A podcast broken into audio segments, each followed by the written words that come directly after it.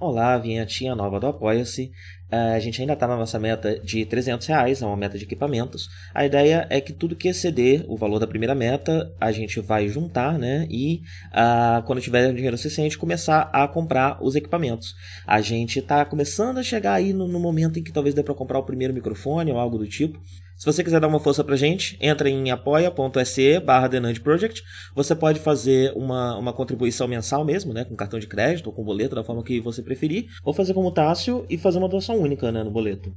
Talvez na sua organização financeira faça sentido uma doação única ao invés de um compromisso, né? Bem, muito obrigado Gustavo Ribeiro, Anania Júnior, Rodrigo Varandas, Lucas Tavares, Felipe Sales, Mariana de Oliveira, Carol Cocumai, Danilo Zanella, Natália Marques, Adolfo Tonhetti e Cristoman Citácio.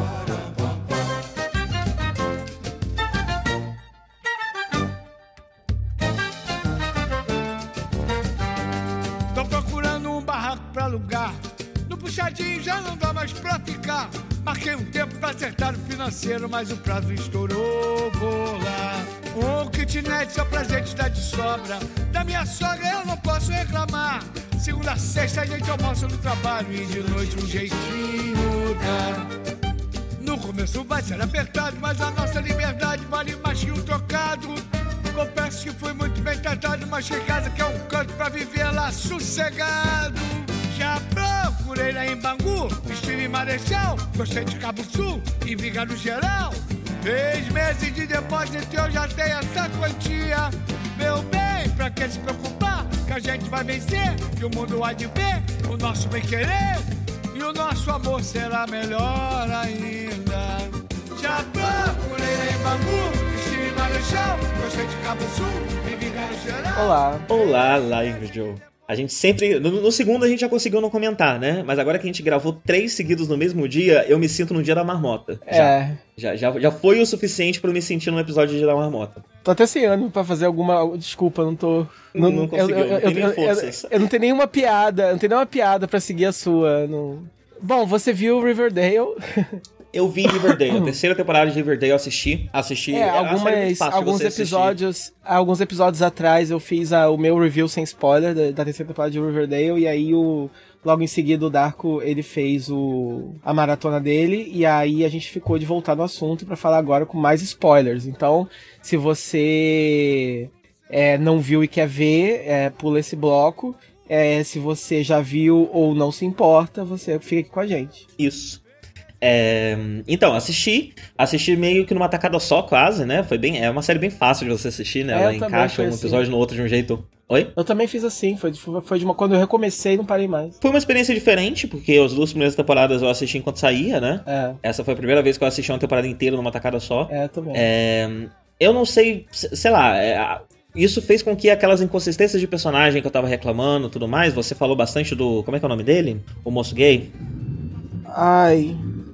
O moço gay. É, ele mesmo, que, eu- que, que, que tem uma trama que parece que vai ter, né, na verdade. A temporada inteira teasing, teasing uma, uma trama dele com o Moose, né, e, e resolver essa tensão que eles têm, a questão do Moose tá dentro do armário e tal. Mas isso é meio abandonado, né, e ele vira um, um plot device pra ser usado lá na, na, na É, fazenda. pras maluquices da fazenda. Aí do nada. do- Porque aquele negócio que eu falei, né? O é, Riverdale, Arruma. pro bem e pro mal, queima plot muito rápido. É um ritmo de quadrinhos mesmo, né? Então, assim, Sim. é, num episódio. É, é, num episódio tá tudo bem.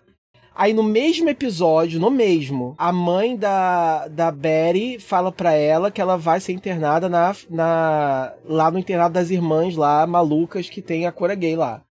E aí, no mesmo episódio, ela já tá vestida de freira, numa aula de Uhum. desenho maluca, cheia de gente desenhando o Gargoyle King num, num, nos quadros, assim. Então, assim, vai tudo muito rápido. Então, num episódio, o Kevin é o gay. O Kevin, Kevin, isso mesmo. o Kevin tá muito bem, e no outro, ele já tá maluquíssimo, totalmente convertido com a seita maluca que é o subplot Quando da que isso temporada. aconteceu, né? É a seita, a seita fundada pelo Edgar Evernever, que tem uma coisa que nunca foi explicada a temporada inteira, que é a porra dos bebês voando. No começo, bebês voando, não né? é explicado. Eu lembro que logo no começo, quando começou a temporada, a gente estava conversando sobre as primeiras impressões. A gente comentou se os bebês voando e a fazenda não era uma forma de começar a Não, mas, introduzir é. magia em Riverdale para um possível crossover com Sabrina. A, a, explicação dos bebês voando é que ela tem, quem tá vendo, a Beth que tá vendo, ela tem a Caesar logo em seguida, né? E talvez é. tenha sido uma alucinação que ela teve antes de ter o, o, a convulsão. É, mas isso é... nunca é. Isso é uma explicação da gente, né? Isso nunca é. Sim, sim. Sim, é porque mais pra frente o episódio trabalha com outras coisas, né? Que envolve hipnose, que envolve uso de drogas e ilusões que as pessoas têm. É. Então, assim, no é. fim das contas, não sei se alguém tá ouvindo isso daqui sem ter assistido, no fim das contas a gente tava pensando, né? Se ia ter coisas sobrenaturais. Todas as coisas sobrenaturais são meio que explicadas como alucinações individuais ou coletivas causadas por uso de droga por convulsões, convulsões que também são causadas por um uso de droga que está sendo botado tipo, na água da cidade, né? Um negócio é. esquisito assim. É, e, e, e, hipnose, né? No final é. das contas, no fim das, do, do, também temos hipnose. É, e é tudo meio que por causa é. disso. Certo? Eu acho inteligente a estrutura da, da, da temporada, porque você tem um mistério. Quem é o Gargoyle King? E aí, como você faz isso durar uma temporada inteira? Você tem o, o, o principal Gargoyle King e você tem duas outras pessoas que se aproveitaram do retorno e do pânico da figura causada pelo Gargoyle, é, que a figura do Gargoyle King e o, e o pânico que ele provoca e a fascinação religiosa que ele provoca para fazer outras coisas. Então você subdivide o mistério. Então você tem primeiro o Gargoyle King, é o carinha pago pelo é, pelo Lodge, pelo. Como é que é o nome dele? Pelo pai da Verônica, pelo Hiram Lodge. Ele transformou a prisão num, numa fábrica de Fizzle Rocks, que é o. que é, que é o doce, que é o, que é o nova droga. E essa droga deixa você meio é, doidão. É o substituto do Jingle Jangles. É, do, Adoro é. as drogas de Riverdale. É. E essa droga deixa você doidão, e aí você doidão jogando, é, jogando aquele jogo, você fica meio que que na onda daquele jogo, meio que hipnotizado. E aí, usando Nossa, isso, a gangue, e com a gangue e tal, ele consegue controlar e deixar todo mundo viciado em Fizzle Rocks, através do jogo e através do, do negócio. Então, ele, ele, na verdade, é indiretamente, né, o primeiro Gargoyle King.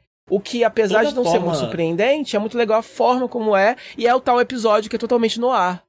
É o, é o, uhum. é o, primeiro finale, né? Você gostou desse episódio? Eu gostei, eu gostei. É, eu, eu, eu acho que essa temporada ela refina um pouco essa estrutura, inclusive, né? Que é a estrutura de você ter um mistério, você ter um primeiro arco que é 100% focado no mistério, a gente vai ver o que tá acontecendo ali e tal, tem uma outra treminha paralela, mas pouca coisa. Aí depois você tem uma, uma um, um, um, momento de filler, né? Porque o, o, mistério teoricamente se resolve, e aí você vai ver não só o, os desdobramentos do que estava acontecendo, como também algumas tramas paralelas que estavam ali, que podem ou não se juntar mais ou menos com essa trama principal. Uhum. E aí no final retoma a trama principal, a trama principal meio que volta de repente, uhum. e nessa temporada eles foram bonkers, né? Eles foram especialmente exagerados, né? Então, no, no, nas outras temporadas, o final, a revelação, ela é ela nem é o foco principal, né? É, normalmente acontecia no, no penúltimo episódio, para no último episódio você só vê mais o desdobramento e tudo mais. É. Enquanto nessa temporada foi loucura, loucura, loucura. As perseguições dentro da fazenda. É. eu tô até, até agora. A coisa que eu mais quero saber é se a Beth tem o gene do serial killer. Eu adorei aquela cena. Não, é ridícula eu, demais, demais. Eu, eu, a gente fez uma análise genética sua e você é. tem o gene de serial killer. E por é. isso você é perigosa, a gente precisa te manter presa. Eu fiquei um pouco decepcionado com o Edgar Evernever. Eu queria um ator menos. Porque, porra, eu sei que Riverdale tem o seu demographic, né? O seu público-alvo. Mas, porra, tem que ser um gostosão até pra ser esse cara. Uhum. Eu esperava um cara um ele pouco mais carismático. Um pouco, ele, é, ele me lembrou um pouco o Lucifer do, de Supernatural, mas uhum. sem a parte mais sarcástica, sem o sarcasmo, né? Então, Esse cara seria um bom Edgar, né? Ele, ele precisa de um charme que ele não uhum. tem. O personagem, ele é um líder de culto, então ele tem que ter esse charme que ele simplesmente não tem. Então o Edgar não funcionou muito bem. Eu amo a é, filha tá. barra esposa dele, eu amei a revelação quando revelam que Louco. ela tem É 20... ótimo, né? Que, o engraçado... Que numa série onde todas as pessoas são personagens de 30, Exato. 30 anos fazendo personagem de adolescente, eles vão lá e colocam, transformam isso num plot, né? A gente nem Exato. reparou. Por quê? Porque Olha, todos nós sofremos ela... do mesmo mal. É, nossa, ela na verdade tem 27 anos. Aí na hora que a Betty descobre isso, eu falei assim: Really? Você também? Guess what? Todos vocês Sim. têm 27 anos, e hey! né? Ela, pelo menos, é a única honesta aqui. Ai, ai. Sim. Muito bom, né? E, e aí. E uma coisa, uma coisa que eu achei interessante nessa estrutura é que no final da temporada a gente percebe que vilões começam a ser construídos, né? Então, ao contrário das outras duas temporadas, que tudo se resolve no final da temporada, nessa temporada ficam ganchos para vilões recorrentes. Sim. Então o, a, a, Fazenda ainda existe, ainda né? Existe, As pessoas é. sumiram e na próxima temporada a gente vai ver no que, que vai dar esse negócio da Fazenda. É, outra coisa é que a mãe da Cheryl agora é de fato uma vilã, né? E ela é uma grande conspiradora é, que Sim, também tá viva aí. O xerife. E, e, então, oi? Ela matou o xerife lá. Pois é, então é, ela. É, essa temporada ela termina construindo o que parecem ser vilões recorrentes, que provavelmente vão aparecer nas próximas temporadas. Eu, eu, eu suspeito que, como vilões de quadrinhos mesmo, né? Que aparecem com um uhum. plano, então, é, ao invés de você estar tá querendo resolver o mistério, você começa a pensar quem que tá envolvido nisso daí. É o Hiram, é a, a mãe da Cheryl, é a Fazenda, é, uhum. é Hermione, né? É verdade. É. Você vai desdobrando isso daí, né? E ao invés de você desvendar um mistério, você tá desvendando o plano maligno do vilão, que você é. já conhece porque é o vilão que no final da temporada vai falar, ah, se não fosse esse ruivo, essas crianças de novo, é... e voltar mais pra frente, né? É, uma, uma, uma, outra coisa legal que eu, que, eu, que eu gosto é que essa temporada eu acho que é a que mais tem referências é, pop a outros é, filmes e coisas assim. É, Sim, eu, eu, eu, esqueci, eu tinha muitos para mencionar, eu até ia mencionar no meu review sem spoiler mesmo, mas eu esqueci naquele dia e agora eu já esqueci muitos. Mas tem uma em particular que muita gente pode não ter percebido e pro, você provavelmente também não. Então eu vou falar aqui que é muito legal essa. Que é quando o Gargoyle King invade a casa da Beth com a mãe dela, ela sobe as escadas. Uhum tem um túmulo na cama. Uhum. E aí, e aí ah, o isso FP, é uma cena famosa, né? Do que que é? O, o quê? Isso é uma cena famosa, né? De, de, de, um, de um filme? Não sei qual. É, de, é, é de filme de terror, eu esqueci qual também agora. Eu acho uhum. que é Halloween, se eu não me engano. O túmulo na cama é Halloween. E aí o FP, que é o pai do, do Jughead, ele entra pela janela ele abraça a mãe da Betty, fala que vai ficar tudo bem, faz uma cara meio de mal assim, né? E a, a, embaixo da escada tava o Gargoyle King. E logo em seguida ele sobe pela janela, né? Como assim? Ele tava ali o tempo todo. E isso é uma cena de pânico. Por quê?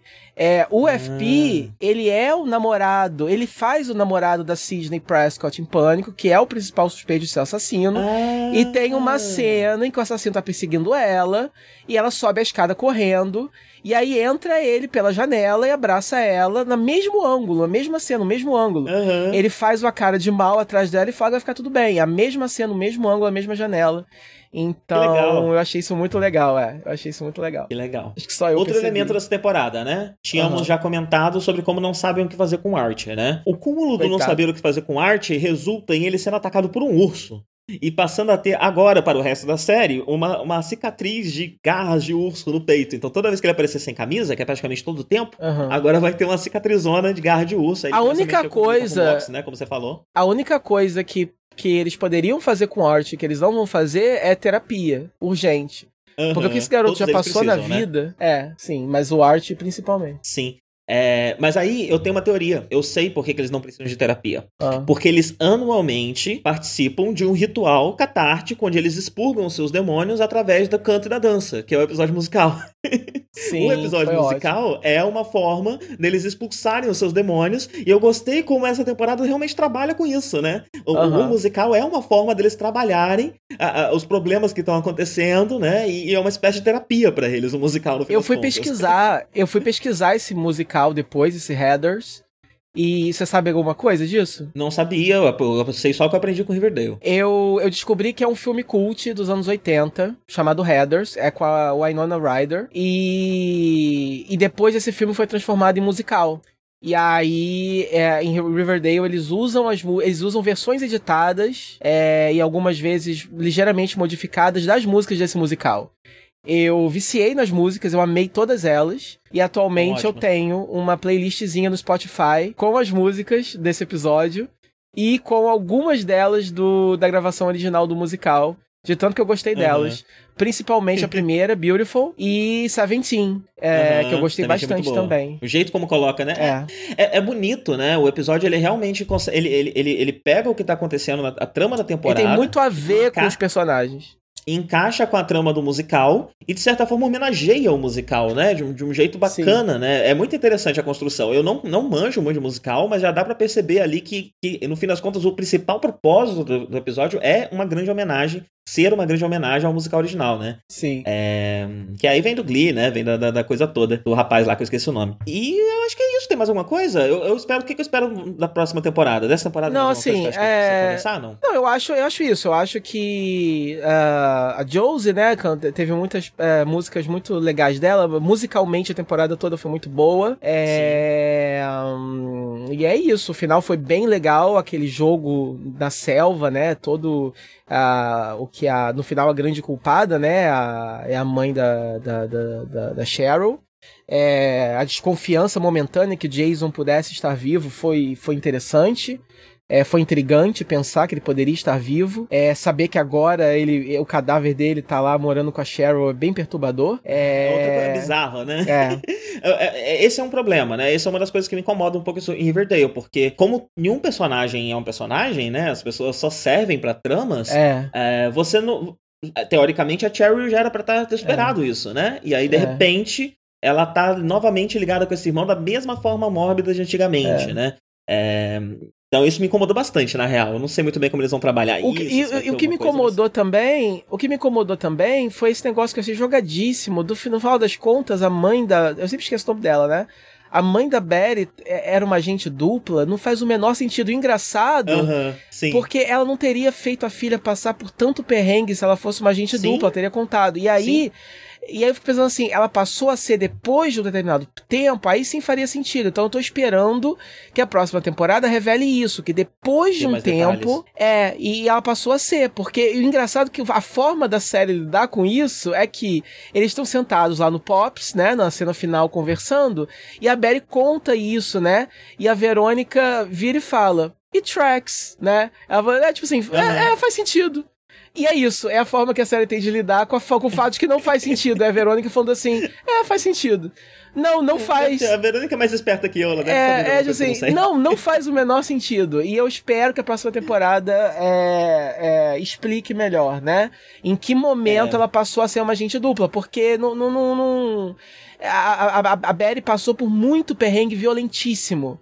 E, e a mãe dela não, não, faria isso. A mãe dela não fingiria tanto ao ponto de, de, expor a filha a tanto risco à toa, né? E sem contar que a irmã dela é, é, é bad de verdade, né? Uhum, então sim. ela protegeria a filha de tudo isso, principalmente da irmã que é, que é Nuts. Então, sim. vamos ver no que vai dar. É, eu, eu, eu acho que essa temporada, tipo, pra uma série que meio que já pulou o tubarão desde a sua primeira temporada, uhum. né? Eu acho que foi meio que na segunda que isso ficou mais, mais, mais é, visível. É. É, ela meio que atingiu um novo nível agora, né? Ela chegou num novo nível de bizarrice é, eu, tenho, eu estou pessoalmente é, de, definindo Velozes Furi é, Riverdale como Velozes Furiosos das séries adolescentes, né? Sim. Ela, ela, vai, ela, tá, ela tá sempre jogando pro próximo ponto, pro próximo ponto, e até onde vai essa régua, aumenta a régua, é. chegamos na meta, dobra a meta. É. é. mas o que me incomodou, especialmente essa questão da Cheryl, é que até agora a gente só tinha visto essa inconsistência é, mais gritante, berrante em personagens secundários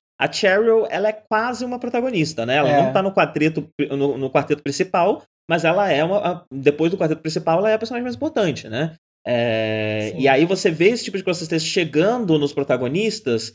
Eu não sei até onde. Sei lá, eu não sei se, se, se, se hum, daqui a pouco eu não conseguir mais me conectar com nenhum dos personagens. É. Se eu vou continuar conseguindo assistir essa série, curtindo ela só pela bizarrice, uhum. né? Só pelas ideias doidas e só pelas coisas bizarras que acontecem, né? Foi o que é, eu falei com você essa... da, outra, da outra vez. Precisa ainda. É calma, gente. A gente gosta da bizarrice, mas é, o que eu tava falando aquela vez foi mais pelo Kevin. Eu falei, alguém nessa série ainda tem que ser um ser humano, né? Uhum, Porque a gente não tá lendo um quadrinho, a gente não tá vendo um desenho animado, a gente tá vendo pessoas, e isso no nosso cérebro é muito específico.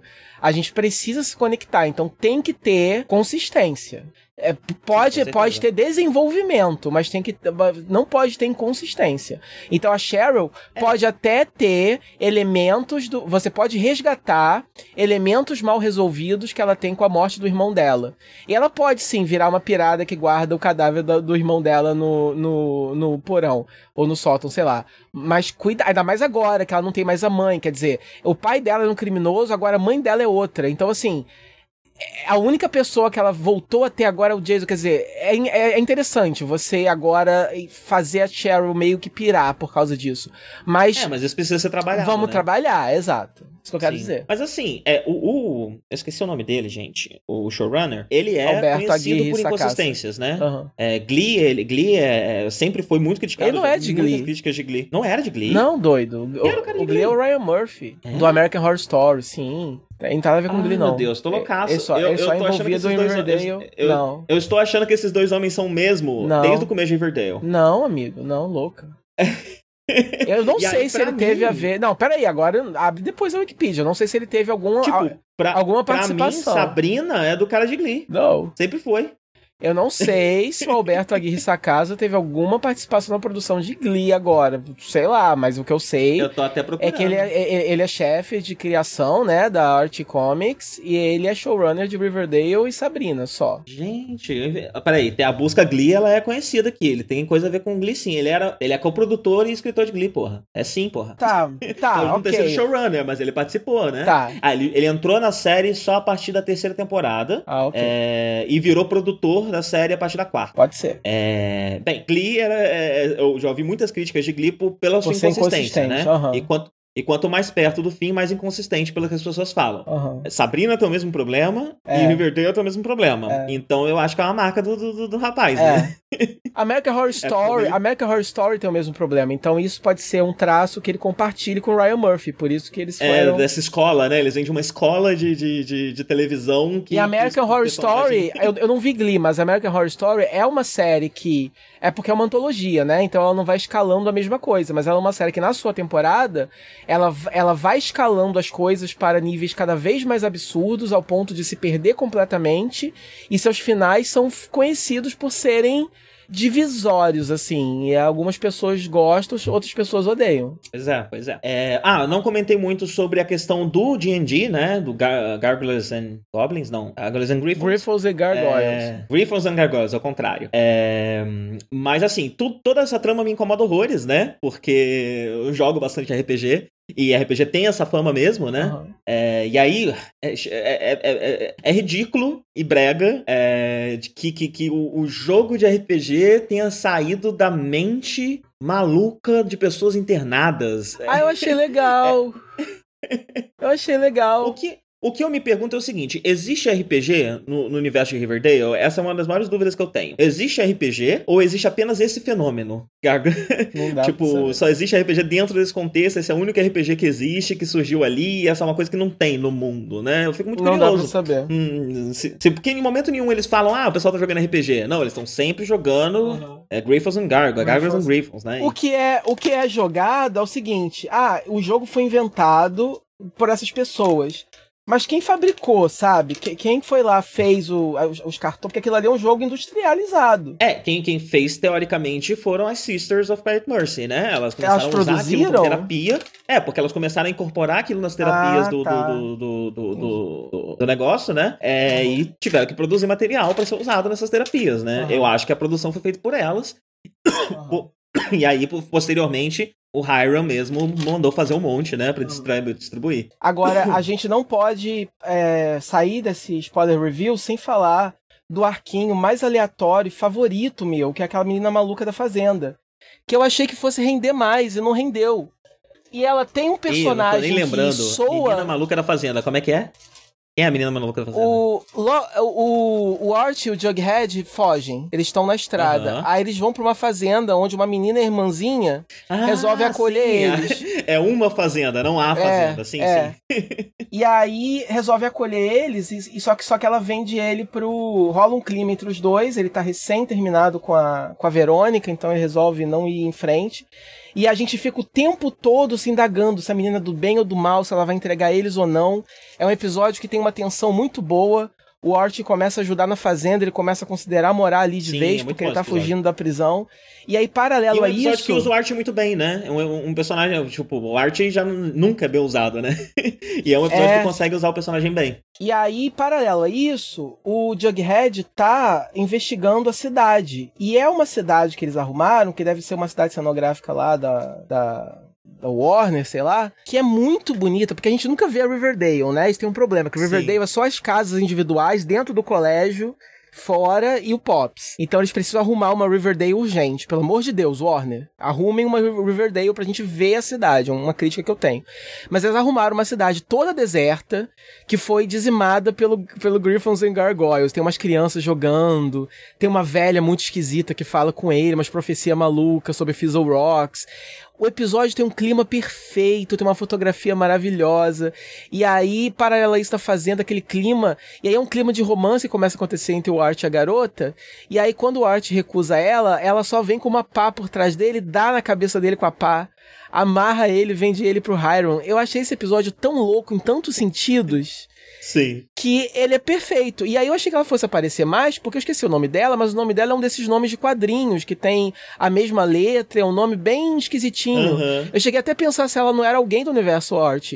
Mas ela só não aparece mais, então eu acho que não, mas só fizeram um nome de. um, som, um, um nome assim. Não, ou talvez seja, né? Like. O universo Art. O universo Art tem uma infinidade de nomes para ser usados, né? A Ever Never, é. ela existe nos quadrinhos, mas ela aparece só num, num, num ah. Art, Art Babies que são os arte criancinha. E aí aparece Nossa, uma fulaninha Evernever. E aí eles só pegaram o nome, acharam esse nome doido, né? É, e acharam, pô, talvez. ótimo, ótimo nome talvez essa, essa seja, eu esqueci aqui. o nome dela, mas. Então eu acho é que isso. constantemente, quando eles vão fazer personagens que vão aparecer pra tramas isoladas, eles pegam a listinha de nomes do, do, do arte e vê, ó, esse aqui. Bom, ótimo ah, nome. esse aqui é um nome legal, é. Sim. Eu acho que. Daí é isso. Eu gosto muito desse episódio, eu espero que tenha mais dela. Que no, uhum. nas próximas, na próxima temporada, que, bom, eles vão precisar de assunto, né? São 22 episódios. Sim. Tem, então... tem, tem uma coisa que me incomodou um pouco também, que eu acho que parece ser o plano trabalhar melhor nas próximas temporadas, porque é, essa temporada ela termina mostrando os vilões, né? Como eu falei. Então uhum. ela vai passando por esses vilões que vão se tornar mais recorrentes, né? Apesar do Hiram já ser uma espécie de vilão recorrente, já que ele foi uhum. bastante vilão na temporada passada. É... Mas uma coisa que eu acho, que eu acho esquisito é que o Hiram tem um grande plano de fechar a cidade, isolar a cidade do mundo, botar a cidade em quarentena, e essa cidade vai ser a cidade do crime, é isso que eu vou fazer. O plano dele dá errado, é. e no dia seguinte todo mundo acorda como se, ah, lembra quando seu pai teve aquela ideia maluca? Uhum. Haha, engraçado, né? É, Ele volta a viver a vida deles isso. normal. É. e a velocidade com, com, com, com, que as coisas mudam, porque, né? É por isso que eu tô falando, muita gente odeia Riverdale. É por isso que eu falo, cara, se você odeia. O meu amigo riu quando eu falei isso. Ah, porque não é pra, pra qualquer um. Ele riu, ah, ah, esse argumento. Eu falei, não, não é isso. Não tô falando que. ah, é porque você, você não entende. ter um intelecto. É, não, não é isso. É porque a série resume muito bem quando termina o episódio é, e você descobre que a cidade está em quarentena. No episódio seguinte, já passou alguns meses. E aí, você já vê a vida das pessoas em quarentena. Então já tem tráfico acontecendo de bebida lá pro speakeasy da Verônica. E a Cheryl e a namorada dela, que eu esqueci o nome agora, é, elas viram. elas se tornam ladras por motivo algum, né? E depois elas, elas se tornam ladras. Não, mas elas são cat burglars. E aí elas se vestem de gato. Elas começam a roubar coisas vestidas de fucking gato.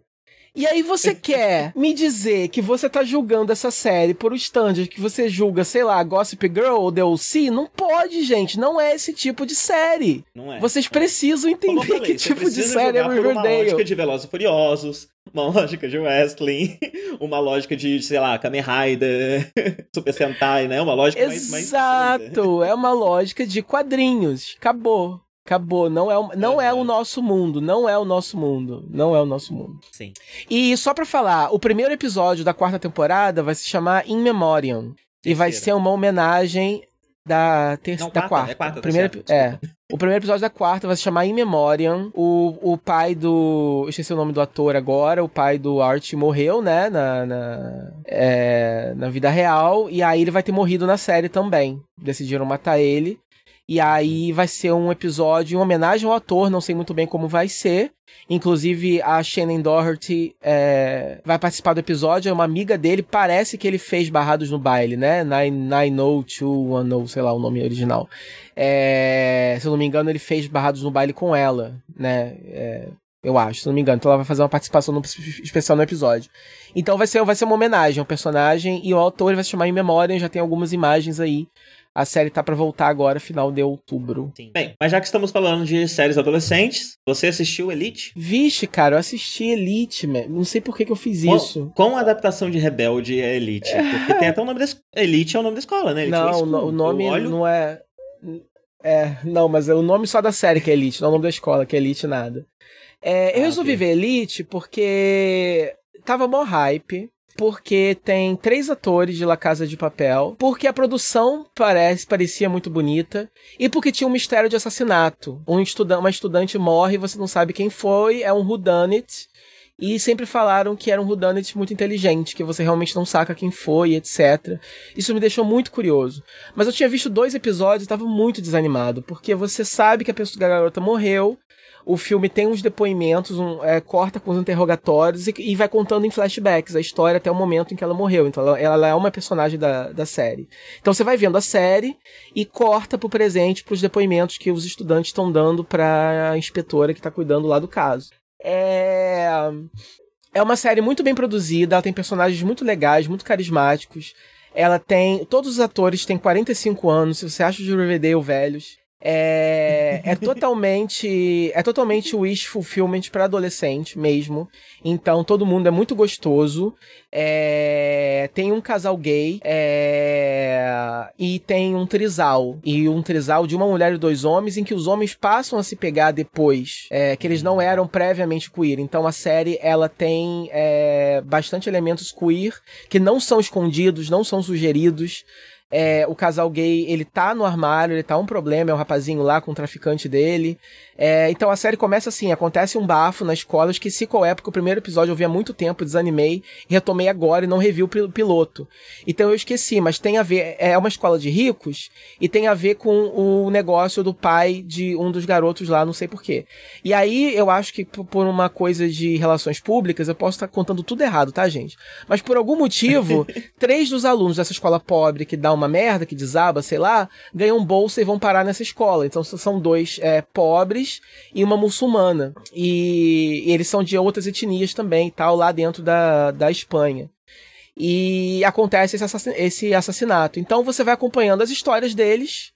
É... Eles têm outros familiares também, então tem uns núcleos familiares deles também, de outras etnias, tal, os muçulmanos, etc. Então, inclusive, o casal gay é um dos garotos riquinhos. E o traficante dele, que é da família muçulmana, que tem o pai muito rígido. A irmã desse menino é a muçulmana que tá indo pra escola rica ela passa a ter um flertezinho com um rapaz que é o irmão da menina que morreu, é um cara escroto, é o é o nadador gostosão da escola, é o escrotão, e ele é namorado da Patricinha Nojenta. E o interessante é o seguinte, que me animou também a ver a série.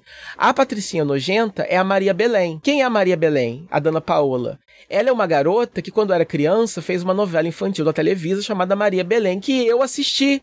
Eu fucking assisti ela sendo uma garotinha adorável, poliana, que entra para salvar a vida dos adultos miseráveis ao seu redor. E agora ela é adulta, com peitos enormes, e é uma patricinha que se droga numa série na Espanha.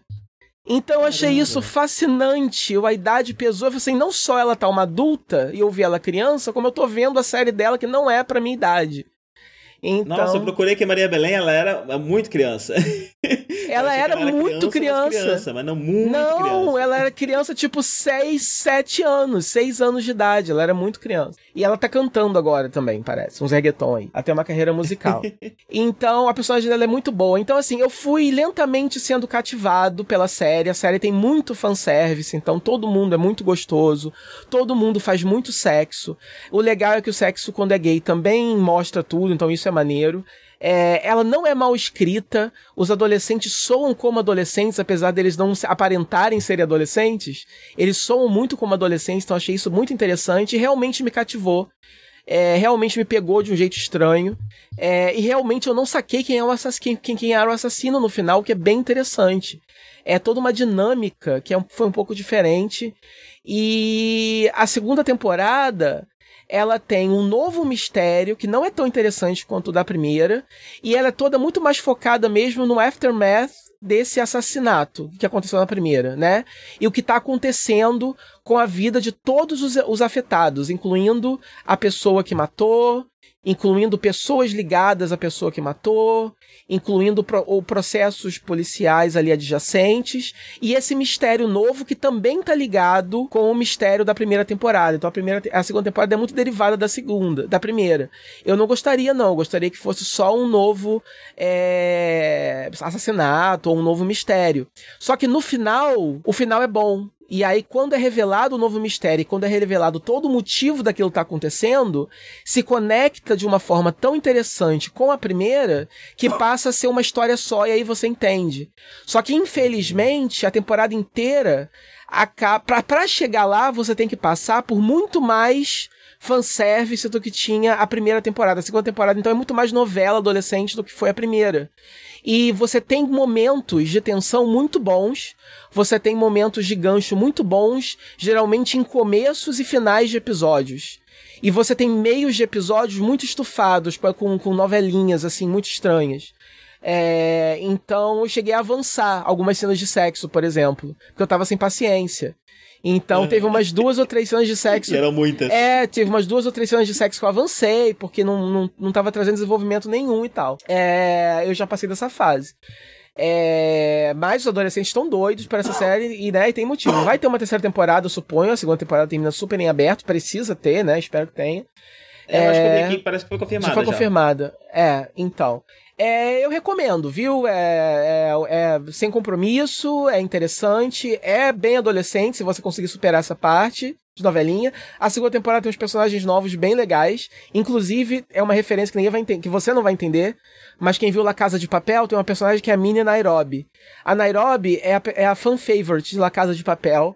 Ela é de uma, ela é de uma etnia meio árabe, eu não sei direito, eu posso estar sendo muito racista agora, né? Mas ela é de uma etnia diferente, que, que aparentemente é popular na Espanha. Porque essa menina que, que chega nova no colégio, ela ela ficou rica, mas ela vem do, do barrio, né? Ela vem do gueto. Ela tem a mesma etnia da Nairobi e ela se veste de forma escandalosa, usa brincão e tem um jeito agressivo, meio meio ghetto mesmo, sabe, de, de se portar é, que é igual da Nairobi. Então eu não acredito que isso seja é, uma tentativa dos autores de replicar aquela personagem, porque as séries não têm conexão. Eu acho que provavelmente isso deve ser um grupo social específico da Espanha que deve ter esse estereótipo. E... Aí eu já não sei nem o quão bad Eles são é. Romani. Romani. Eles tá são aí. Romani. Pronto. Romani que Pronto. chamamos no Brasil de ciganos, né? É, o, então, o então, mas eles são mais ele é, raiz. Ele é menos... em, em, inglês o termo gypsy, né, é bastante pejorativo, né? No, no pessoal não costuma usar mais. Mas no Brasil, até onde uhum. eu sei, cigano ainda não ganhou essa carga. Mas o povo romani uhum. é, é uma das etnias mais comuns, né, do, do, do povo cigano mais conhecido. O fato dela ser igual... O fato dela ser igual igual a Nairobi do La Casa de Papel, e o fato da Nairobi ser a Nairobi, eu não sei até que ponto isso são estereótipos é, que estão sendo é, mal utilizados, entende? Ou se esse povo realmente é dessa forma, porque ambas as personagens são tagarelas e mandonas e fábricas de mime e escandalosas e feministas uhum. e proativas e sabe, e, e duronas. Então eu não sei até que ponto isso é um estereótipo que para eles é ruim ou se elas são assim mesmo, entende? Então eu não sei, mas é o motivo pelo qual todo mundo ama Nairobi e é o motivo pelo qual eu amei essa mini Nairobi, né? Que acabou ganhando o rótulo de Narco Barbie, porque ela ficou rica, porque a mãe dela é uma traficante. E aí a Patricinha começa a chamar ela de Narco Barbie e tal, aí virou a Narco Barbie. Então, que também é, que também é super problemático, porque a Patricinha é super islamofóbica e preconceituosa e tal. Mas enfim, eu gostei. Eu assisti, é o meu guilty pleasure. Então, se você tiver precisão de um Guilty Pleasure, Elite é a, a minha recomendação do momento. Go to. Ok, então vamos seguir em frente. Você assistiu duas temporadas de Mr. Robot. O Live já ficou me pedindo consultoria Nossa, pra saber vai... se o roteiro de Mr. Robot estava bom. Se ainda tá bom? Se continua bom? Não, não, eu tô falando que você me pediu consultoria. Enquanto você tava assistindo, você falava dos planos e ficava me perguntando. Ah, tá. É. Porque Mr. Robot é famoso por usar o, a parte tecnológica de forma muito realista. Inclusive, é, eles não têm na tela do computador, a tela não é inserida posteriormente por uma pós-produção e tal. Tudo que está sendo digitado está sendo digitado de verdade. Eles usam prompts de comando assim de verdade e códigos de verdade. As pessoas pausam para analisar, etc. É, eu estou ouvindo um podcast companion de Mr. Robot é, enquanto eu estava assistindo e não é oficial, mas são podcasts muito fãs e eles pesquisavam certas coisas e eles contam, né, que ah, determinada coisa aconteceria, mas aí não faz muito sentido por causa disso, ou aconteceria, mas seria mais devagar, não levaria, não seria tão rápido. Então tem alguma inconsistência aqui e ali, alguma conveniência de, de plot, mas no geral funciona muito bem, né? E Mr. Robot, essa série, que eu acho que eu falei da primeira temporada dela quando eu vi, eu demorei muito tempo para ver, saiu mais duas temporadas eu não vi, aí eu finalmente assisti agora. É, ela continua muito boa e ela é muito diferente. É, ela foi. É, a primeira temporada não é toda dirigida, né? É toda escrita, eu acho. A segunda temporada é toda escrita e dirigida, e a terceira também, se não me engano. É, poucos episódios, eu acho, foram dirigidos ou escritos por outras pessoas. Pelo Sam Esmail, que é o criador da série. Então ela é bem autoral. Uhum ela é bem. Ela tem um quê de cinema arte, assim, né? Então a forma como ele posiciona câmeras, é, ele, ele, ele, ele usa tudo, é, desde música, desde ângulos, desde, desde de, de movimento de câmera, etc., para te jogar no clima da série e dentro da cabeça do Elliot, que é o protagonista, que é o hacker principal e que é o famoso unreliable narrator, que é o cara que é o narrador que você não pode confiar porque ele é maluco ele é esquizo, ele é não medicado. Então a série tá a todo momento é, questionando se o que você tá vendo tá realmente acontecendo ou não. E isso acontece na primeira temporada, que tem um grande twist acontecendo isso. Você tá vendo a temporada até um certo ponto, e aí de repente você descobre que tudo que aconteceu até então aconteceu de forma ligeiramente diferente, porque é o, El é o Elliot te contando. E a série tem uma uhum. pegada muito metalinguística também, porque o Elliot narra a série, tem uma narração em off, mas ele tá de fato falando com a gente. Eles nos chamam de. Ele, ele nos chama de amigo imaginário. Ele sempre diz que não sabe quem nós somos ou se nós podemos ajudá-lo.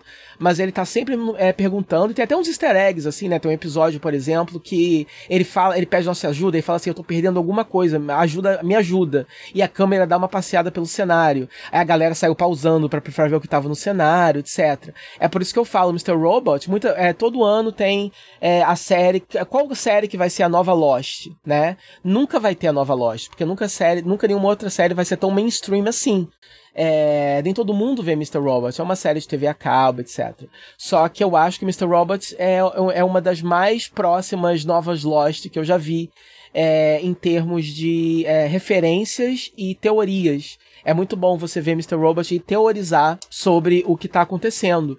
É, a primeira temporada trata sobre eles tentando. Por exemplo, é, é, a, a, grande corporação maligna que eles estão tentando é, derrubar é uma corporação chamada E-Corp, é, que, o Elliot, é, que o Elliot chama de Evil Corp. E aí, sempre que você vê a E-Corp na tela, eles é, é, é mostrado como Evil Corp.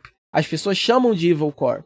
Mas é porque o Elliot pensa como Evil Corp, então faz parte da série isso e coisas assim. É... Então eles querem derrubar, eles querem basicamente é, criptografar e ocultar, apagar todas as dívidas de todas as pessoas e quebrar o sistema econômico e trazer essa igualdade e tal, etc.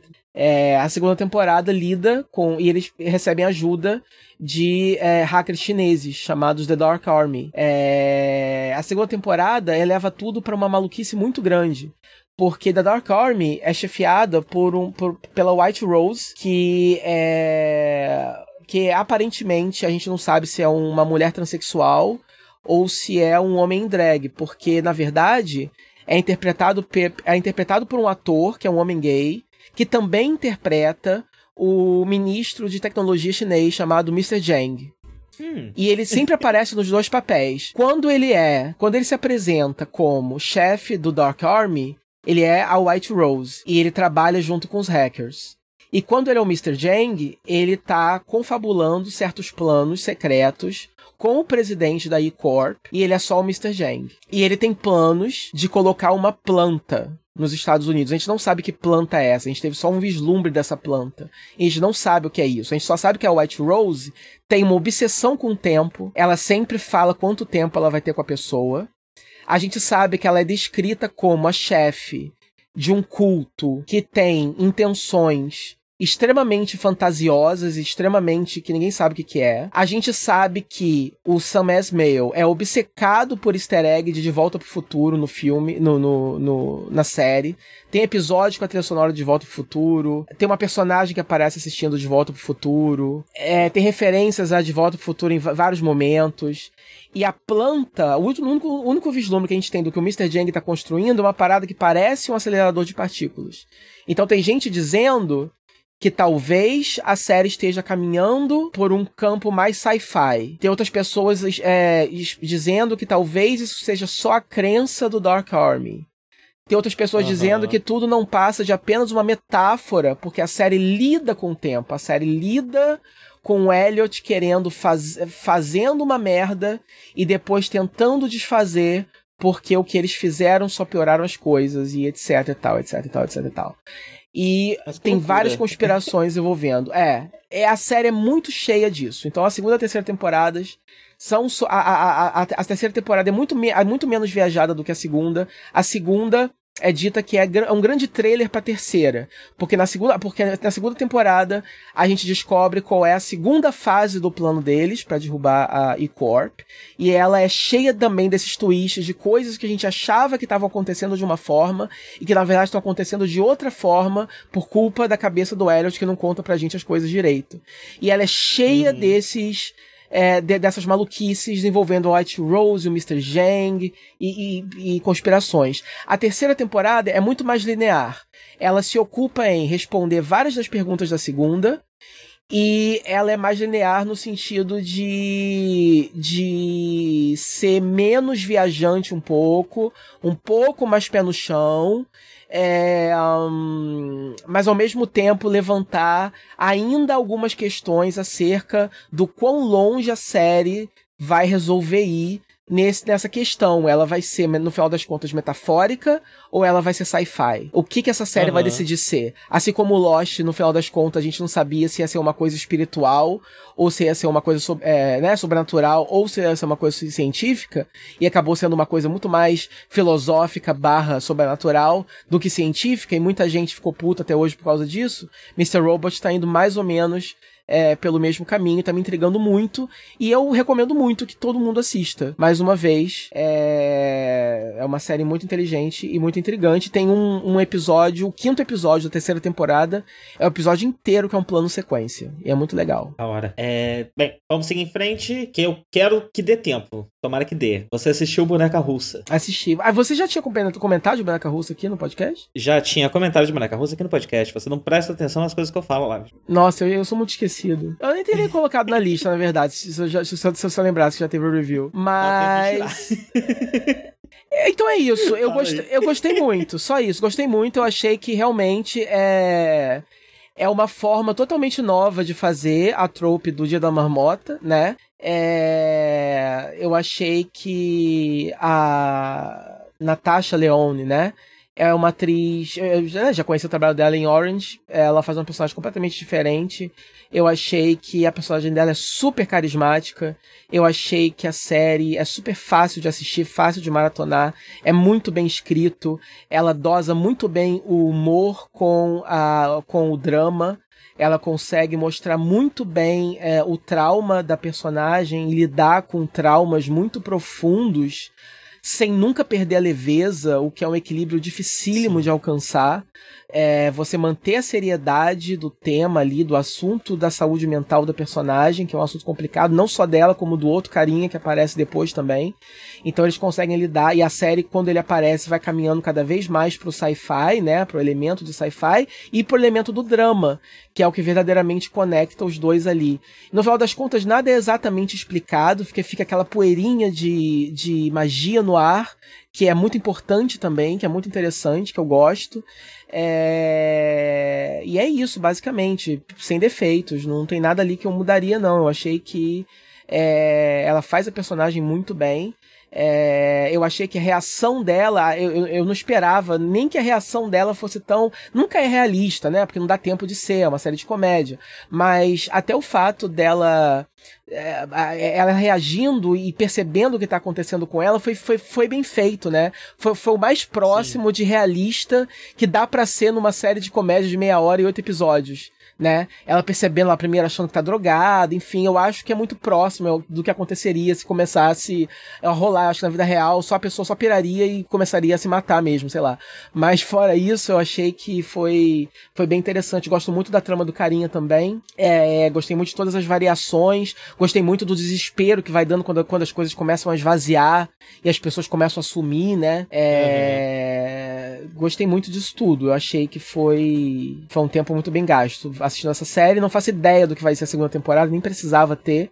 É, não, não sei se vai ser com o mesmo elenco, acho que faria mais sentido se fosse uma antologia, né? Se fosse um novo Dia da é, Marmota com eu outra acho que vai agora. Ser com, acho que vai ser com o mesmo elenco. Acho que vai. Então é, dá pra trabalhar, pena. né? Tem, tem elementos ali que dá para trabalhar, mas corre o risco de, de, de, sacrificarem essa magia que você tá comentando. Ela, aí, ela né? vai começar a repetir o dia de novo, ela vai começar a repetir o dia, dia de novo, agora vai ter mais gente repetindo, mas, mas por quê, né? É, então, pois é.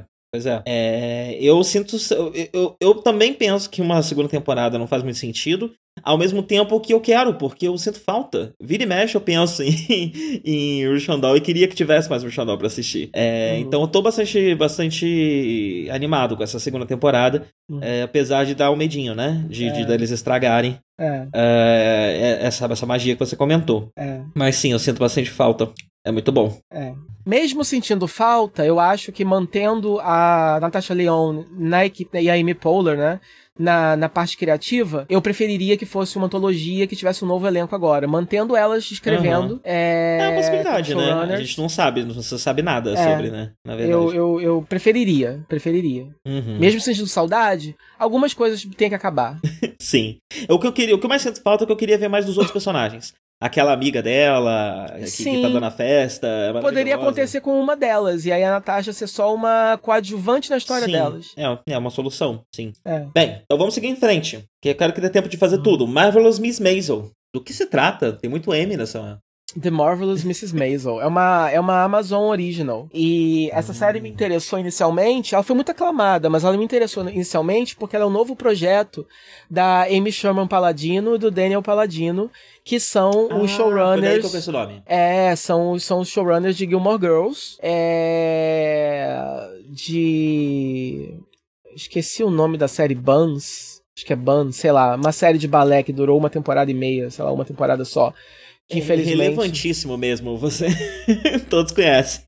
É, mas é muito boa, né? Eu gosto muito, né? Voltar agora com o Revival de Gilmore Girls e ser uma série original nova deles. Eu gosto muito da voz deles, né?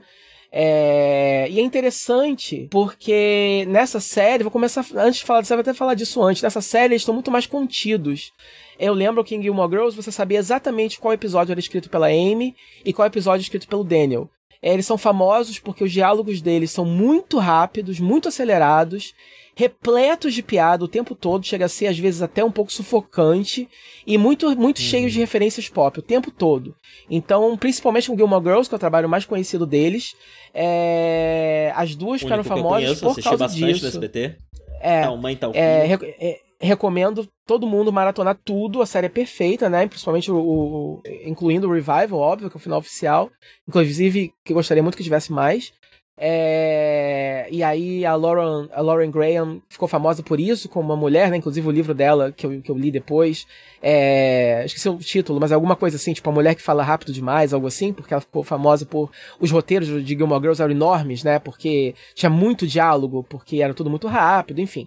É, e, os, e, os, roteiros do Daniel tinham eram geralmente mais piadinhas, eram tanta piadinha que ele chegava a descaracterizar alguns personagens que, que, que falavam de forma até que eles não falavam, né?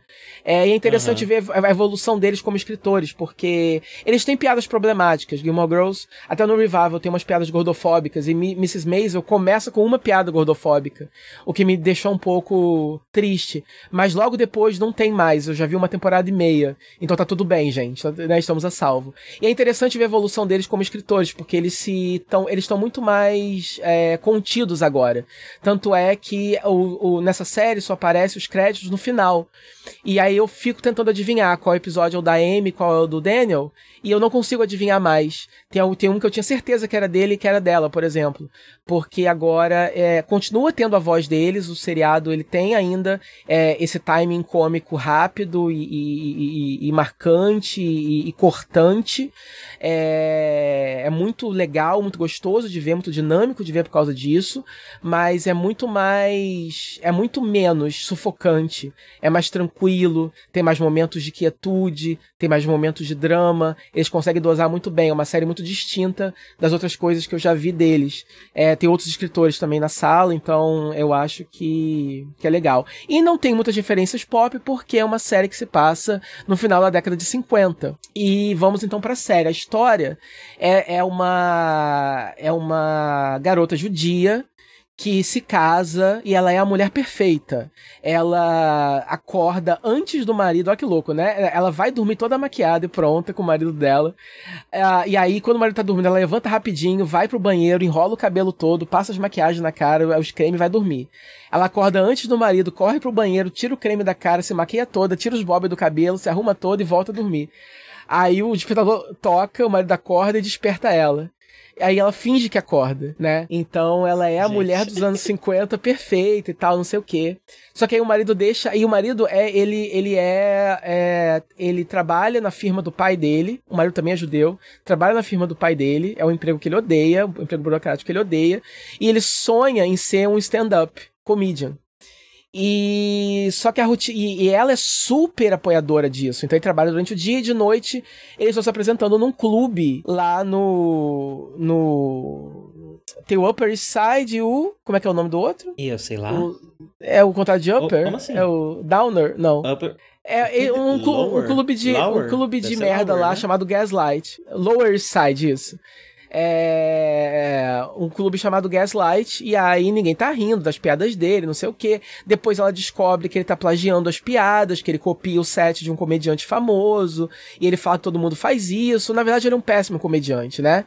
E aí, é, ele, ele um belo dia deixa ela pela secretária dele, do nada porque ele fala que basicamente ela é perfeita demais, aquela vida deles é perfeita demais, eles moram numa mansão, num apartamento incrível, e ele nunca quis isso pra vida dele, porque ela é rica, ela é de família rica, enfim.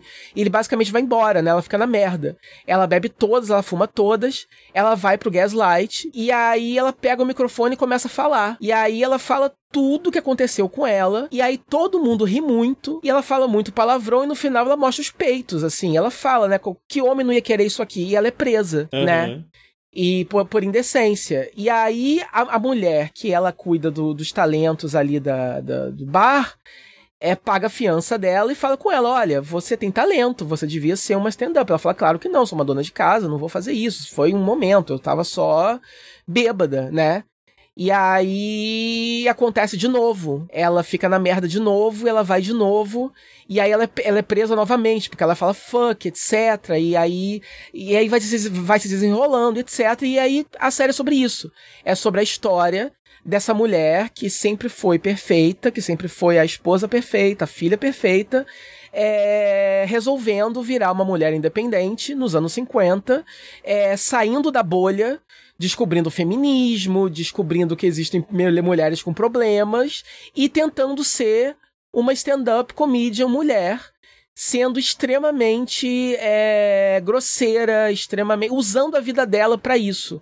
Os, aí tem a história dela, tem, o, tem, tem o plot com os pais dela, que são extremamente conservadores, tem o vai, tem o, o, o vai e volta com o marido dela, de quem ela ainda gosta, e tem os problemas com os filhos dela e com as amigas dela, e etc. E tudo isso ela vai usando como material de stand-up. Aí a segunda temporada vai, eu tô, numa, tô, na, tô na metade dela, vai ampliando o escopo um pouco mais, mostrando como é o os machismos, os preconceitos que ela, que ela sofre para poder é, sobreviver na cena.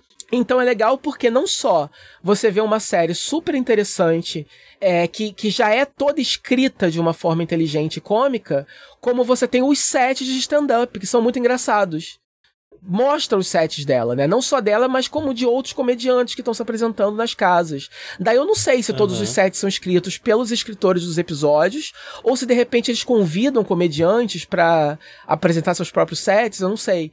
Mas Talvez. Alguns são eles que escrevem porque tem os escrotos, né? É, então os escrotos uhum. realmente, né? Tem escrotos que, que, que, que, são machistas com ela, ela vai lá e responde à mesma altura, enfim. Então é basicamente a história dessa mulher é, riquinha, suburbana, saindo da bolha em todos os sentidos. E tá me surpreendendo muito, tá sendo uma delícia assistir. E eu recomendo muito, gosto muito. Gostei muito. Estou gostando muito. Ah, era bacana. Achei interessante. É, eu tinha ouvido falar justamente por, por, por, conta de uma amiga minha que é muito fã de. de você falava falando e eu tava lembrando, né? É, sim, sim, ela assistiu, comentou no Twitter, gostou bastante. Eu fiquei com vontade de ver, dei uma pesquisada e não vi. Aí agora você de novo, mais uma vez. Vamos ver se agora eu assisto. Bem, é, deixa eu falar aqui um pouquinho, a gente já passou da uma hora, mas vamos terminar aqui o, o, o que a gente tem na lista, porque falta pouco. Eu tô lendo é, ando lendo muito, né? Banheira, melhor lugar para ler uhum. do mundo. E eu estou lendo a primeira novel de uma série de novels de Star Trek chamada Vanguard, conhecida uhum. como Star Trek Vanguard. Um, Harbinger, o nome do primeiro, do primeiro volume. Ela, se eu não me engano, acho que são oito volumes nessa série. E aí depois ela, ela continuou numa série chamada Seekers, uh, que, que foca só em uma das naves. Porque a Vanguard, na verdade, é sobre uma, uma base estelar durante a série clássica. E ela tem como proposta é, explorar as, os elementos do universo de Star Trek, que muitos deles surgiram posteriormente né, na franquia, como eles eram durante a série clássica. Então ela, ela é toda focada nessa base estelar, é, que tem suas naves, é, suas naves que trabalham para aquela, aquela base, né? Então você acompanha toda a, a, a, o pessoal da nave, da, da, das naves e também o pessoal da base, né? E cada nave tem a sua personalidade, eles aproveitam para explorar esse elemento de Star Trek de que cada nave de Star Trek tem a sua própria cultura, de certa forma, e funciona da sua própria maneira, né? É, isso nas séries de TV é, é, visível, mas não tão visível, porque, enfim, você ainda precisa seguir ali uma série de é, é exigências, tanto de estrutura quanto de público, né? Uhum. Mas na, acaba que na literatura você acaba tendo um pouco mais de liberdade. Então, por exemplo, uma dessas naves, a Sagitários, ela aboliu a hierarquia internamente, de certa forma. Então, ninguém tem marcação no seu uniforme hierárquica. É, ela ela funciona de uma forma muito mais horizontal. Uhum. É uma nave pequena, com uma tripulação bem pequenininha. É, e, e, enfim, a gente vê pouco, eu vi pouco dela até agora, né? Mas ela, eu sei que ela é bastante explorada ao longo da, da, da série, porque a série Seekers foca exclusivamente nela. Uhum. Uh, também é interessante que você vê personagens em posições diferentes do que o comum. Então, isso, isso da Burna, né? Você, você ter uma protagonista que não é capitã, né? Pela primeira vez com a Burna. Você aqui tem diversos protagonistas que não são capitão, né? O, o, o, não existe exatamente a figura de um protagonista, ou pelo menos por enquanto eu tô mais ou menos li mais ou menos um terço do, do, do da primeira novel. É, e por enquanto não há exatamente a figura de um protagonista. Você tem diversos personagens espalhados em, em diversos lugares e você acaba vendo personagens de, de uh, não só de, de, áreas pouco exploradas da, da, de dentro da, da, da, Frota Estelar, como por exemplo, existe um personagem que ele trabalha na área de arqueologia, é, que é um tanto explorada na série na, na TNG, é, por causa do Picard, mas você tem isso mais profundo, como é a rotina dele, como era isso na época da série clássica, né? Porque tem as diferenças, são 100 anos de distância, é, então você acaba conhecendo um pouco mais de como era antigamente. É, e tem, mas tem também personagens civis, por exemplo, tem o personagem jornalista, é, que está justamente investigando o, o, o, sobre a vanguarda, porque a vanguarda é uma base esquisita. Ela é uma base muito grande, construída num lugar que não tinha outras bases da federação. Não é comum você ter bases grandes da federação fora do território da federação. Essa fica, ela fica na fronteira é, do território Klingon com o território deu branco, mas é uma raça esquisita que participa bastante de Enterprise, se não me engano né? Uma raça meio feita de, de, de pedras preciosas, os Tolians, Tolianos. É, E ela foi construída nesse lugar esquisito, é, apressadamente, né? E faria muito mais sentido ter sido feito em outro lugar, então existe um mistério de por que, que essa base existe, né? E qual é o propósito dessa base. Uh, e a primeira novel, ela tem um quê de backdoor pilot, porque ela tem a Enterprise do Kirk. Então, é, é, a Enterprise do Kirk acaba sendo só mais um é, núcleo, né? Então você tem o núcleo da base, o núcleo das outras naves e o núcleo da Enterprise do Kirk que aporta nessa, nessa base estelar logo depois do primeiro episódio da série clássica. Então você está vendo também um Kirk que está lidando com os efeitos, uma coisa que você não vê muito na série clássica, né? Ele está lidando com os acontecimentos do primeiro episódio, tudo que acontece na borda do universo, Aham. o amigo dele lá que fica doido, super poderoso. Ele tá meio que lidando, você tá vendo o, o aftermath disso, ah, junto com toda essa história da Vanguard, porque a Enterprise está aportada lá ao longo de toda a novel, né? E ela acaba participando Aham. também ah, dos acontecimentos é, dessa primeira novel. Uhum. Muito interessante, o autor, esqueci o nome dele, ele é. Ele escreve muita novel de, de, de Star Trek. Ele, ele escreveu várias, inclusive, das novels de Discovery, é, que eu vou ler também, Hum. tô, no- tô, tô com planos de ler aqui. É, e é muito interessante ler Star Trek, né? Porque hum, você acaba vendo de uma maneira narrativa uma série de elementos que a série não mostra e que você aprenderia, sei lá, lendo na Wikipedia. E Uhum. não, aqui você tem histórias, né? Você tem realmente a, a ficção trabalhando esses elementos, que é sempre mais interessante, né? Eu, eu Uhum. sou um leitor ávido de Wikipédias, é, mas eu- é legal quando você também vê na, na- na- acontecendo aquilo, É. né? Não é só uma informação que tava no manual X sobre, sei lá. Ah, então tá sendo muito divertido. Por enquanto, recomendo bastante. Ah, se mais pra frente, talvez eu traga mais Vamos- notícias é, sobre, série. Vamos, vamos contar nosso plano pra ficar oficial e a gente se obrigar a fazer. Ah, eu, aí é com você, porque eu, esse plano é seu. Eu não quero me responsabilizar plano é porque eu já tenho podcast demais que eu tomo conta. Então Esse é você plano que é resolver meu. esse plano. Eu vou resolver Então, esse se plano você ainda, contar, é vai porque ser é o você seguinte. que vai ter que resolver. Tá. Porque pra aproveitar então o negócio Star Trek pra oficializar. É, porque aí eu me obrigo a fazer. É, vai ter, vai rolar a série solo do Picard, que é o capitão da Enterprise no a nova geração, né? Ahn, o trailer me animou muito, apesar de não saber nada do personagem, só vi um filme ou outro que eu não lembro, nunca vi TNG. E então eu não queria ir às cegas, porque a série provavelmente vai ser feita para um público geral, que não sabe nada, obviamente, mas vai ter sim é, referências e que se você conhece É, e, o ma- e Picard mais, como do, mais do que o personagem, Discovery, ela, mais do que Discovery, ela com certeza vai carregar mais dessas referências como algo essencial. que É, tá vai ter personagens que é. vão voltar, vai ter referências a- a- ao caráter do personagem, etc. Então eu comecei a pesquisar na internet episódios ah, que essenciais para conhecer o personagem e conhecer plot points que fossem essenciais para poder entender Picard melhor. E aí tem algumas listas diferentes. Algumas batem, tipo assim, top 10, tem top 20. Tem uma lista que eu achei que são é, episódios que não estão em listas nenhuma, nem, em- que não estão em nenhuma lista, mas que é, são importantes para você conhecer o Picard enquanto personagem, etc. Então eu pensei em pegar essas listas todas e aí eu dava lá pro, pro Mike, é, para vocês lá meio que, que me ajudarem a realmente compilar. E aí a gente poderia fazer uma espécie de podcast especial Road to Picard. Que é comentando esses episódios, é, fazendo review. E aí todo mundo podia ver com a gente. A gente liberaria a lista, vão ser tantos episódios. Pode ser no máximo, sei lá, uns 15, porque algumas listas têm 10, outras têm 20. Então, no máximo uns Uhum. 15 episódios é, essenciais. É, a maioria vai ser de TNG. É, tem uma personagem que é de Voyager, então talvez role um episódio de Voyager. Sete, É, é. E. E talvez role o filme, porque. é, por causa do, do que acontece com o Data e tal, então talvez role o filme, o Nemesis. É, então é isso. E aí depois. Pode, pode ou não continuar é, o review de Picard, ou então a gente fala de Picard só no Nerd mesmo, e pronto. Sim. Ou transforma isso num podcast de Star Trek sobre outras coisas também, né? Sei lá. Ah, não sei, eu não vou que ter que ânimo. Ah, eu não vou ter ânimo de, de ser um tracker, assim, pra falar de Star Trek separado. Aí pode É, continuar mas vai você. que eu tomo quiser. conta, sei lá. É. É, Por enquanto eu não quero tomar você- conta, não. Já tô tomando conta de muita coisa. Conto com você É. pra fazer isso aí acontecer. Espero muito que aconteça, porque eu tô muito animado. Picard eu vou tentar.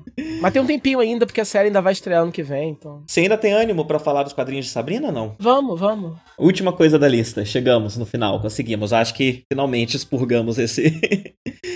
É, É. Essa, essa, essa coisa de ficar juntando coisa no Nerd pra sempre. Sim. É, Sabrina, né? Tá saindo uma minissérie. É, são cinco ou seis volumes? Saiu. Eu não, eu não terminei de ler, né? Terminou de ler? Ah, não. Terminei. São cinco volumes e tá são prometido. cinco. Eu li os quatro primeiros. Oi? Eu li só, só até o quarto. Eu não li o último ainda. É, é, são cinco e aí o quinto termina prometendo mais pra 2020. Hum. É, então isso, Mas na ele verdade... chega a falar se é outra minissérie é, ou se é o uma que, que série é isso, mensal, né?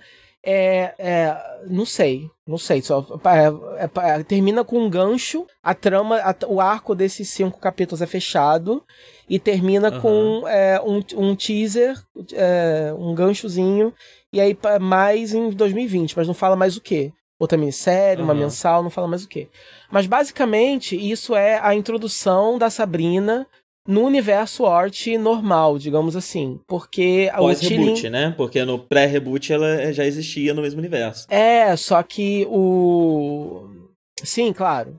É. é só que, assim. Mas, mas isso complica um pouco mais. Porque, assim, tem o Chilling Adventures of Sabrina, que foi lançado, que se passa nos anos 60, né? Se passa no passado. Uhum. A série é baseada nesses quadrinhos, eles são mais dark e tal. A série é meio atemporal, né? Não se não fala que em que ano que passa, tem, tem uma estética sessentista, mas tem referências é, pop modernas, né, nas falas dos personagens e tal. Então, é uma série que é meio Riverdale nesse sentido, parece ser no presente e o passado tá só implícito nos visuais mesmo. É, mas a série, os quadrinhos não.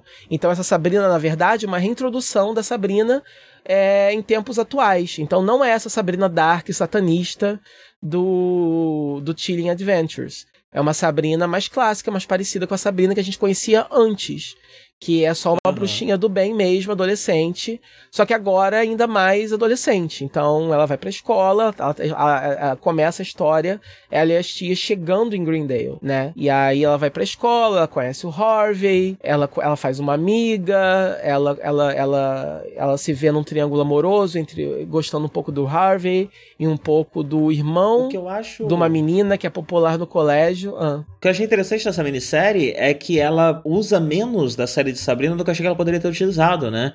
Então, por exemplo, uhum. na escola tem o Harvey, mas não tem o resto dos amigos da Sabrina, né? São outros personagens que, que, que estão aqui que não são os da série. É, eu não sei se isso acontece porque ela quer realmente se desvencilhar, né, e mostrar que são duas coisas diferentes, ou se é um efeito parecido com os quadrinhos da Marvel de hoje em dia, onde os quadrinhos começam a ser uma casa de ideias para as séries, para os filmes, né? Então vamos desenvolver possibilidades para Sabrina aqui, que vai se esse personagem fizer sucesso, a gente bota ele na série é, e, e vai trabalhando dessa forma, né? É. Nessa série, por exemplo, não tem o aquele carinha, o, é, o Salem é o Salem clássico, que fala e fala do Sim. jeito sarcástico dele, que a gente conhece da, da série de TV e tal. É, e, aí, e aí a trama é que começam a aparecer umas criaturas é, na cidade e a Sabrina tem que lidar com essas duas coisas. Tem que lidar com ser a novata do colégio, com o conflito amoroso dela e com essas criaturas misteriosas que estão aparecendo que ela não sabe se ela é forte o suficiente para enfrentar ou não. É... O diálogo é muito bem escrito, é muito bem humorado, sempre. É bem dinâmico de ler, né? Leitura, o traço é muito limpo. Um... Não tem muito o que dizer, né? Você está bastante cansado, né? Nós estamos bastante cansados. Sim, é Não, é, não é, é uma... isso. Tra... Ah, ah. Não, fala. Fala você. ok. É... Então, assim, ela, ela, ela, é uma série muito de aventurinha, né? Por isso que acaba faltando o, o que falar sobre, porque ela é sobre é, aventuras da Sabrina, né? É, é, existe um arco maior, é, mas é sobre ela justamente lidando com essas criaturas. E essas criaturas são bastante imaginativas, bastante dinâmicas. A forma como ela usa magia também é bastante dinâmica. Uh, eu achei bem interessante, né? Porque a gente vê uma Sabrina de ação. Eu não sei o quanto a Sabrina. Nunca acompanhei Sabrina nos quadrinhos, né? Então não sei o quanto isso já existia na personagem. Mas a série, ela é muito mais um sitcom, muito mais uma comédia, né? A série an antiga, né? E a série nova é mais um terror misturado com drama adolescente e tudo mais. É, e aqui a gente acaba vendo uma Sabrina mais é, heroína, né? Uma Sabrina que participa de, é. de, batalha contra criaturas, que precisa fugir. Então você tem mais um caráter de ação, de aventura. Tem um. Que eu não sei se tem já um detalhe. É, é, aquele negócio, é, a, a gente não tá. A gente não tá falando muito para não dar spoiler, porque no final da primeira edição é, é revelado a, natu a natureza dessas criaturas e, e, é interessante, né? Da onde elas estão vindo, o que, que elas são. Sim. Porque, é como, como é dito, é, não é exatamente magia o que está acontecendo. É uma coisa diferente que tá acontecendo. E o que está acontecendo é interessante, é intrigante. Então, não só a Sabrina tá, tá enfrentando e usa muita magia e muitos encantos o tempo todo, é, isso é legal, é, mas tem um mistério de, do, do, do, porquê essas coisas estarem acontecendo também. Então tem um mistériozinho por trás de tudo e, é, e, a, e, a, história é muito bem escrita, porque tem que ser muito conciso. São poucas páginas e poucas edições e painéis muito Sim. grandes. Então é uma leitura dinâmica, fácil, mas não é tão corrida assim. É uma história muito bem escrita porque ela consegue contar muita coisa em, poucos, em pouco tempo. Sim, o traço é muito limpo, muito bonito, como você falou, e eu gosto muito das cores. Ele tem cores muito vibrantes, né? O que é interessante para contrastar com, com, com o Tira de Ventre da Sabrina e com a série também, né? Acaba dando uhum. uma identidade é, diferente, muito mais colorida, muito mais viva, né? Que, que, que é bastante bonita. Uhum. É, e a, a, Sabrina, ela tá sendo incorporada no universo Art, então a, a, a revista do Art agora vai ter uma, então... também uma então. minissérie interna, um arco que vai ser chamado de Arte Sabrina. Então, você não leu nada disso, né? Eu sei o comecinho antes. Eu, li, eu não li o Arte Sabrina, eu li só uh, o que acontece antes, né? Porque a gente já fica sabendo antes um pouco do contexto, mas você, eu ainda não vi as revistas que têm o nome Arte Sabrina ainda. Foram só três, eu li. E aí eu tô muito intrigado, porque não parece ser a mesma Sabrina da minissérie da Sabrina. Ah, é? É, eu isso pensando que é se tipo, a minissérie da Sabrina não se passaria no passado, alguma coisa do tipo, né? Ao mesmo tempo que isso daí faz sentido, porque a gente teve minisséries que saíram em paralelo já com o reboot da, de arte, que se passam em universos paralelos. É, que se passam realmente isso em outro contexto. Isso né? com certeza. Assim, a primeira revista termina com a, o primeiro contato que a gente tem do Art com a Sabrina é só uma revista normal do, do Art. Tanto é que eu fiquei meio confuso uhum. porque tinham ações e andamento que eu não sabia porque eu não tô acompanhando a revista. Então você sabe que o Art e Sabrina não é um universo paralelo, porque ele tá no telhado dele e ela senta do lado dele e eles estão ali juntos. E, e isso depois de acontecer as coisas que estavam em andamento na revista dele. Ou seja, é o universo dele do reboot oficial do Art. A revista foi renomeada Arte Sabrina. E aí, na revista seguinte, quando renomeia né, Arte e Sabrina, é... você tem um flashback do verão, que foi quando eles se conheceram, né? Essa uhum. Sabrina mora em Riverdale. Sempre mora. E aí você. você não sei, elas estão morando lá. Uhum. E aí você pode pensar assim, bom, talvez seja uma prequel, já que na minissérie dela elas estão recém-chegadas em Greendale. Só que uhum. esse Salem não fala, ele só murmura uhum. para ela e ela entende o que ele diz e responde a ele, mas ele não fala, ele só ronrona. E Até quando eles estão sozinhos. É, isso eu achei bizarro. Assim, a, a, uma outra coisa Curioso. também é que ela tem uma personalidade diferente, mas isso aí beleza, pode ser só diferenças de, de, escritor, porque na minissérie dela ela é meio dork, né? Ela é meio nerd, atrapalhada e adorável e tal. E aqui ela já é um pouquinho mais filme fatale, ela é um pouquinho mais decidida, cheia de si, sabe, proativa, e ela que e ela que vai para cima do Art, sabe? Ela é um pouco mais assim, um pouco mais é, pra, mais segura de si. E na minha série dela é um pouquinho mais nerd. Mas até aí você poderia atribuir isso a só a, a, muda, a mesma equipe criativa. Mas eu fiquei intrigado por ela morar em Riverdale e pelo Salem não falar.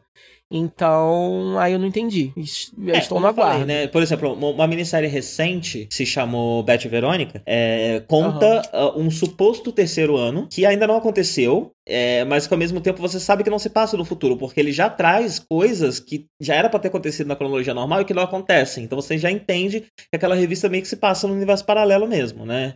É, e eu acho que eles fazem isso mesmo que para poder desvincular uma coisa da outra, uhum. não precisar ficar coordenando um mega universo, né? Então, talvez seja por isso que a Sabrina é diferente. Porque eu tô falando que é a introdução da, da, da Sabrina no, no reboot, mas isso não é verdade. Porque a Sabrina já apareceu em algumas revistas, na revista do Jughead, que é maravilhosa, inclusive. Ela foi cancelada meio cedo, não lembro direito quantas edições uhum. foram.